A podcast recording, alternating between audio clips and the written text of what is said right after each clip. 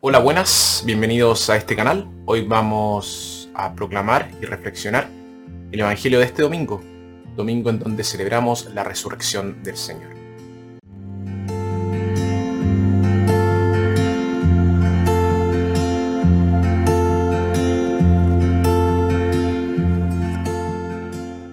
Nuestra primera lectura tomada de Hechos, escuchamos parte de uno de los primeros sermones de Pedro. Nuestra segunda lectura, tomada de Colosenses, por nuestro bautismo, ya participamos de la vida resucitada de Cristo, aunque de manera oculta y misteriosa.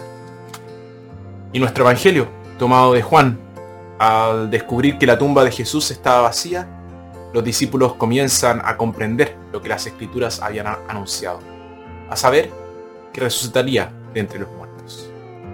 Evangelio de nuestro Señor Jesucristo según San Juan. El primer día después del sábado, María Magdalena fue al sepulcro muy temprano, cuando todavía estaba oscuro, y vio que la piedra que cerraba la entrada del sepulcro había sido removida. Fue corriendo en busca de Simón Pedro y del otro discípulo a quien Jesús amaba, y les dijo, Se han llevado del sepulcro al Señor y no sabemos dónde lo han puesto. Pedro y el otro discípulo salieron para el sepulcro. Corrían los dos juntos pero el otro discípulo corrió más que Pedro y llegó primero al sepulcro.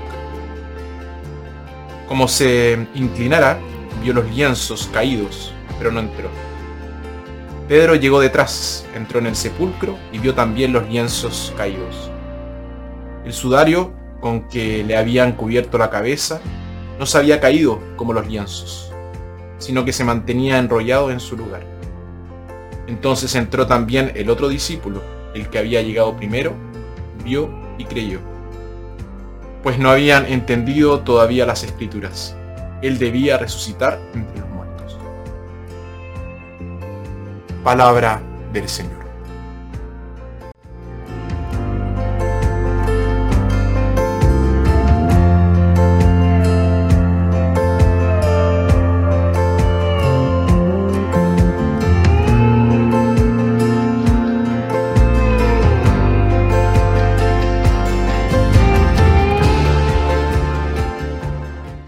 A veces envidiamos a los apóstoles y a, los primeros discípulos.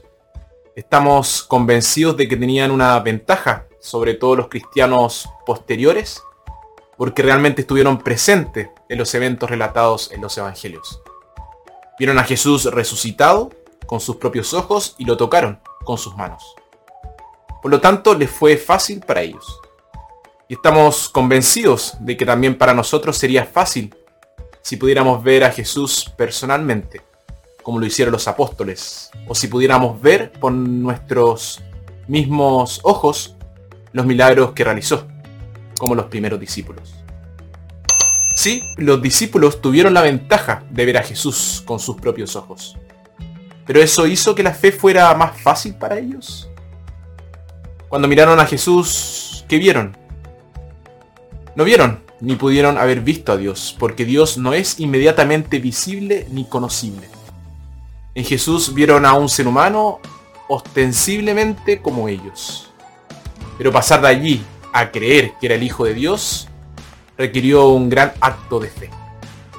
Y esto explica el hecho de que hubo muchos que escucharon a Jesús hablar y que lo vieron actuar, que no creyeron en él. Incluso los mismos apóstoles que habían estado con él desde el principio se muestran lentos para creer. Ver no es necesariamente creer. La conmoción causada por su pasión y muerte en la cruz fue tan grande que los apóstoles tardaron en creer en la noticia de la resurrección. Cuando Jesús se les apareció la noche de Pascua, le, los reprendió por su incredulidad y dureza de, de corazón, porque no habían creído a lo que le vieron después de resucitado. ¿Dónde nos deja todo esto?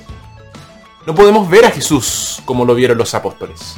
No podemos estar presente en el aposento alto, repasando los acontecimientos de la Semana Santa cuando aparece Jesús. No podemos poner eh, nuestro dedo en las heridas de Jesús. No podemos mirarlo a la cara y decir, Señor mío y Dios mío. Debemos vivir por fe y no por vista. Debemos vivir por fe, no por vista.